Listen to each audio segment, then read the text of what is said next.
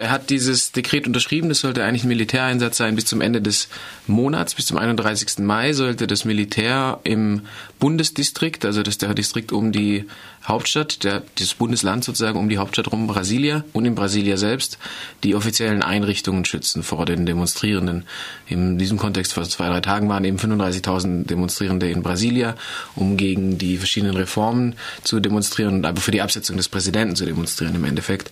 Ähm, in Brasilien weckt es natürlich schnell Erinnerungen an die Militärdiktatur, die erst Ende der 80er Jahre zu Ende gegangen ist und es war auch nachher ein großes Galama, wer diesen Militäreinsatz eigentlich gefordert hat oder nicht. Der, ähm, der Regierungssprecher hat erst einen ein Regierungsmitglied bezichtigt sozusagen sagt, ja, er hat das mitgefordert und dann hat der Thema das irgendwie unterschrieben, also der Präsident und der, der bezichtigt wurde, das zu machen, hat gesagt, nein, er hat den Einsatz der Bundespolizei gefordert, nicht des Militärs. Also den Schuh wollte sich so schnell keiner anziehen. Das hat auch im Endeffekt dazu geführt, dass der Militäreinsatz dann 17 Stunden nur gedauert hat. Also das, äh, die, ja, diese Erinnerung an die Militärdiktatur war einfach zu krass, vor allem wenn man halt äh, vor dem Hintergrund sieht, das Thema in einem sehr undurchsichtigen Verfahren, das viele auch als Putsch bezeichnen, an die Macht gekommen ist und dass äh, viele die Demokratie an sich in Brasilien eben sehr in Gefahr sehen. Also sie ist in einer großen Krise, das ist objektiv wahr, das objektiv richtig. Inwiefern sich die Institutionen noch so weit kontrollieren können oder nicht, das zeigen die aktuellen Prozesse gerade. Hm. Also der Militäreinsatz eher als ein blöder politischer Fehler und man kann nicht davon ausgehen, dass das jetzt so schnell wieder vorkommt oder ausgeweitet wird. Naja, er zeigt die politische Schwäche der Regierung auf jeden Fall. Also Thema ähm, ist wahnsinnig in die Kritik, also ist schon lange in der Kritik seit diesem Impeachment-Verfahren, das eben viele als Putsch bezeichnen. Er hat da viele Reformen angegangen im Sinne von irgendwie hat die, die Ministerien auf die Hälfte reduziert. Gab's das ganze Jahr über gibt es schon Proteste. Jetzt gab es eben am 28. April den größten Generalstreik in seit Jahrzehnten in Brasilien, also wo das Land wirklich stillstand und ähm, seit, seitdem hören die Proteste im Endeffekt auch nicht auf. Und jetzt mit diesem Leak von diesem Telefongespräch, in dem er mit der größten war einem der, nee, das glaube ich schon der größte Fleischexporteur des Landes, der von der JBS ähm, telefoniert und irgendwie halt sagt, ja okay, lass uns den Eduardo Cunha, den alten Parlamentspräsidenten, schmieren, dass er die Klappe hält und nicht uns auch noch in den Dreck zieht. Ähm, seit diesem Telefonleak ist, werden die Rücktrittsforderungen halt noch stärker. Und ein Teil seiner Regierungskoalition ist aus der Regierungsausregierung ausgeschieden. Und äh, das ähm, oberste Wahlgericht hat äh, Nachforschungen gegen ihn eingeleitet und so. Also die Krise ist jetzt einfach noch schlimmer geworden und das und dieser Militäreinsatz symbolisiert einfach, wie schwach, auf was einem schwachen Boden der sich eigentlich bewegt, diese Regierung. Mhm. Bevor wir gegen, zu den Vorwürfen gegen Thema kommen, noch mal ganz kurz eben zu diesem Militäreinsatz. Hast du denn schon was erfahren über die Folgen oder über den Verlauf dieses Einsatzes? Gab es Zusammenstöße, wurden Menschen verletzt? Äh, wie ist das Militär vorgegangen? Also die die, Angr die Proteste in Brasilia waren dieses Mal sehr viel radikaler, wie jetzt zum Beispiel im Generalstreik. Im Generalstreik war es, ging es vor allem darum, das Land stillzulegen, ähm, auch die Betriebe und die öffentlichen Nahverkehr zu blockieren und so. Ähm, es gab dort auch, die Berichterstattung war auch immer von irgendwelchen radikalen Jugendlichen oder radikalen Banden, die dann auch irgendwie Straßen, also also Straßenbarrikaden anzünden und so. Aber diesmal war es einfach sehr viel emotionsgeladen. Also sie sind ja ins Landwirtschaftsministerium eingedrungen, haben dort äh, im Keller Feuer entfacht, haben im Kulturministerium äh, Computer aus dem Fenster geworfen, sind, haben verschiedene Ministerien angegriffen. Es gibt ja nicht mehr so viele, hat ja die meisten abgeschafft, ähm, der, der Thema. Das heißt, die Proteste waren viel radikaler und natürlich gab es dort auch ähm, Antworten der Polizei mit irgendwie Tränengas, Gummigeschossen und die, der Globo, also die die großen Medien haben auch berichtet von scharfer Munition, die eingesetzt wurde, aber ich weiß nicht, ob es vom Militär oder von Bundespolizei war.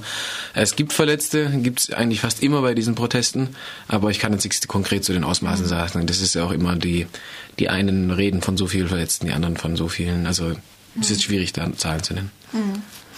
Die Proteste richten sich ja, abgesehen von den Korruptionsvorwürfen, auch gegen die geplante Arbeitsrechtsreform und Rentenreform. Kannst du etwas dazu sagen, was mit diesen beiden Reformen verändert werden soll und warum es diese starken Proteste gibt? Hm. Also die, diese beiden Reformen sind eben zwei große Pakete, die aber auch nur das, das fast zum Überlaufen bringen. Also wie gesagt, die, die hat unglaublich viele Ministerien abgeschafft. Also eins davon war das Ministerium zur ländlichen Entwicklung, das diese ganze Umverteilung vom Land gemacht hat. Das Frauenministerium für Gleichberechtigung äh, wurde auch abgeschafft, also weil man hat nur Männer in die Regierung erwartet, äh, benannt. Es es gibt, es gab schon sehr lange sehr viele Proteste. Diese beiden Proteste sind sehr tiefgreifend und was er halt immer macht, ist, er macht im Prinzip Zusätze zur Verfassung. Also es ist nicht nur irgendein Gesetz, das er erlässt, sondern man braucht nachher auch sehr große Mehrheiten, um diesen Spieß wieder zurückzudrehen. Konkret bei diesen beiden äh, Gesetzesvorschlägen bei der äh, Reform der, der Rentenpolitik äh, der Rentenreform. Da soll es darum gehen, das Renteneintrittsalter von 35 Beitragsjahren auf 49 anzuheben. Ähm, was in Brasilien arbeiten sehr viele in der informellen Ökonomie, das heißt, leisten im Endeffekt keine Beiträge zur Rentenversicherung.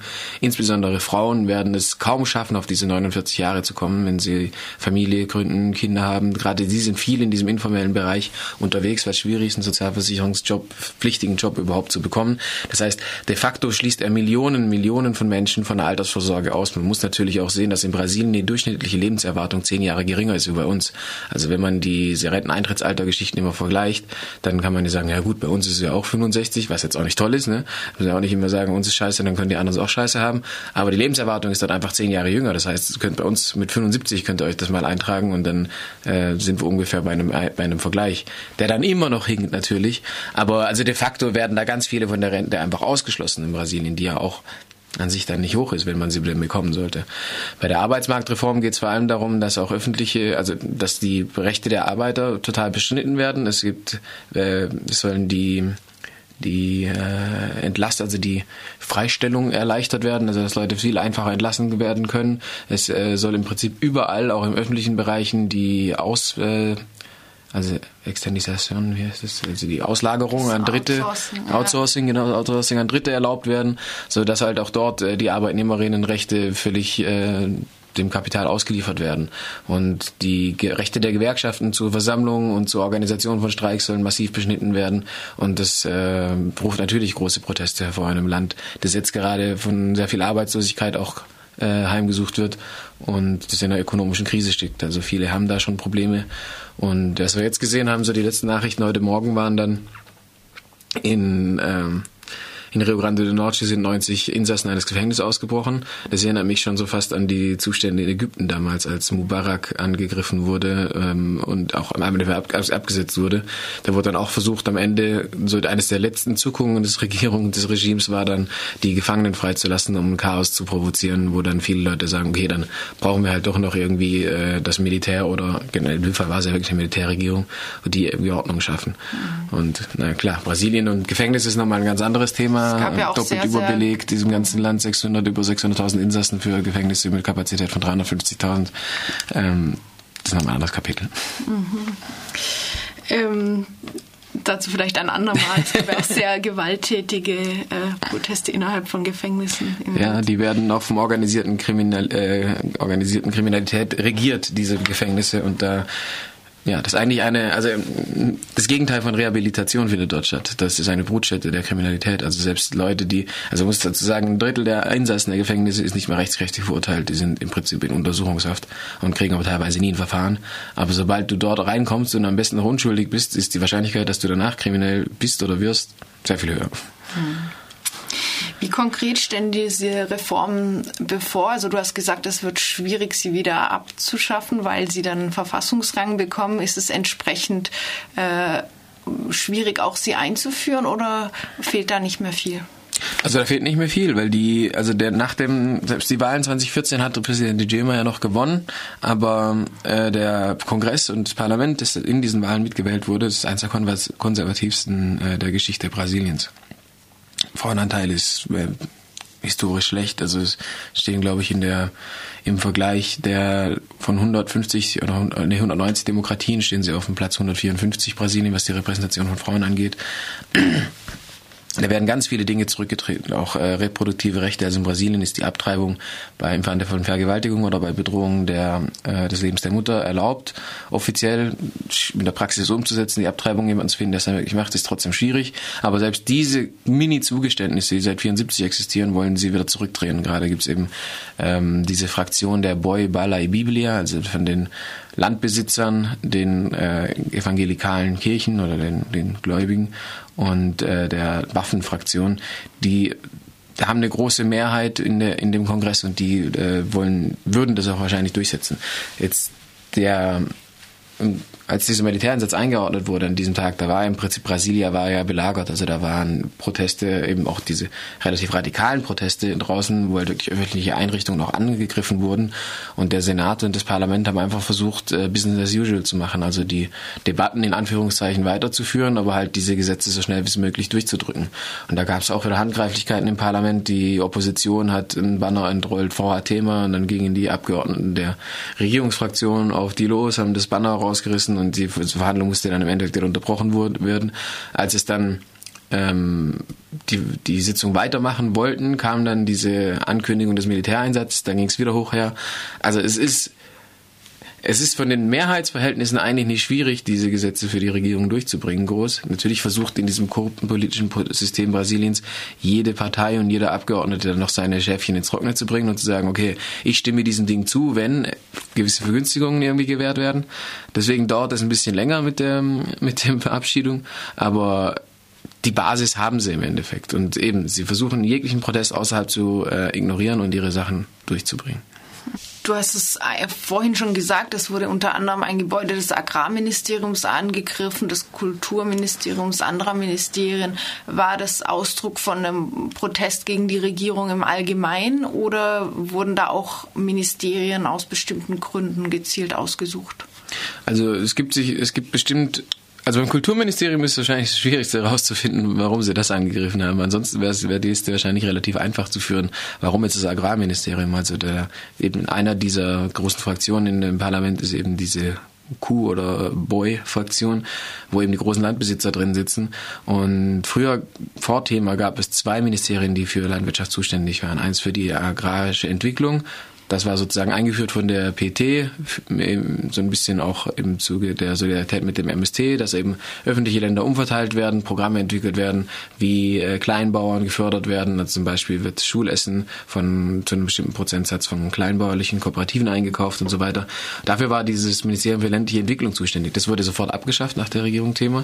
Und was übrig blieb, war das Landwirtschaftsministerium, das von der Agrarindustrie dominiert wird, das auch für die Großteil der Landkonflikte im Land zuständig ist. Also wenn es darum geht, in Mato Grosso Corso do Sul, wie wir gerade einen Vortrag hatten Anfang Mai von Ladio Veron, wo im Prinzip ein gesamter Bundesstaat seit den 70er Jahren abgeholzt wurde, heute nur noch Soja und Agrarindustrie da ist, äh, die indigene Bevölkerung von dreieinhalb Millionen auf 45.000 äh, dezimiert wurde innerhalb der letzten 40, 50 Jahre. Ne? Also wir reden jetzt nicht von 500 Jahre vorher, irgendwie Cortés landet in Lateinamerika und bringt die Indigenen um. Das ist, das ist nicht lange her. Das war die Militärdiktatur in Brasilien. Und diese Beneficiarios, also diese die, äh, Menschen, die damals profitiert haben von diesem Landraub, die sitzen heute im Parlament und verteidigen ihre Pfründe und ihre, und ihre Kammer ist das Agrarministerium. Also da gibt es schon viele Gründe, das auch anzugreifen. Hm. Ganz kurz noch, äh, die Sendung geht in fünf Minuten zu Ende, äh, noch zu den Korruptionsvorwürfen gegen Thema. Du hast schon gesagt, es geht, also die die Empörung ist jetzt nochmal hochgekocht, als ein Telefonat bekannt wurde mit einem großen Fleischkonzern, wo es um Schmiergeld geht. Ähm, du hast aber, ich erinnere mich, dass du schon bei unserem letzten Gespräch, da ging es noch um die Amtsenthebung von Dilma Rousseff, ähm, gesagt hast, dass auch gegen Thema äh, Korruptionsverdacht besteht. Was wird ihm denn konkret vorgeworfen? Was soll er gemacht haben? Also er taucht in verschiedenen Listen auf. Das Ding ist, ähm, also in diesem konkreten Vorwurf mit diesem Vasamento geht es darum, dass ähm, dieser auch dieser Konzernchef steht natürlich unter Wesley Batista steht unter Korruptionsverdacht und in Brasilien gibt es die Grundzeugenregelung, die den Angeklagten bei voller Kooperation und Auslieferung weiterer äh, ja, Krimineller oder im Endeffekt ähm, eine Haftminderung ähm, garantiert. Und in diesem Sinne hat dieser Wesley Batista eben versucht, oder hat dieses Telefongespräch aufgenommen, indem er ihm gesagt hat, okay, wir haben hier ein Problem, äh, wir wissen ja, also du weißt, dass wir mit Kunja und so weiter haben äh, damals Schmiergeldzahlungen ähm, veranlasst, um gewisse Entscheidungen durchzubringen, die Wahlkampffinanzierung war illegal. Ähm, und jetzt ist der Kunja eben in Haft. Und jetzt müssen wir ihn irgendwie zum Schweigen bringen sozusagen, müssen ihm Geld anbieten, damit damit wir nicht auch äh, völlig den Bach runtergehen. Und dann hat der Thema das eben gut geheißen. Er hat eben gesagt, okay, ja, müssen wir halt machen, der, der, der muss bestochen werden. Und äh, das wurde aufgezeichnet im Endeffekt. Also das ist der konkrete Vorwurf, der es im Moment ist. Er taucht aber auch in verschiedenen Listen auf, die im Vorfeld schon geleakt sind. Aber als Präsident ist es schwierig, gegen ihn äh, überhaupt äh, eine einen Prozess zu machen. Das mhm. kann nur ein Gericht entscheiden, ob dieser Prozess überhaupt eröffnet wird oder nicht.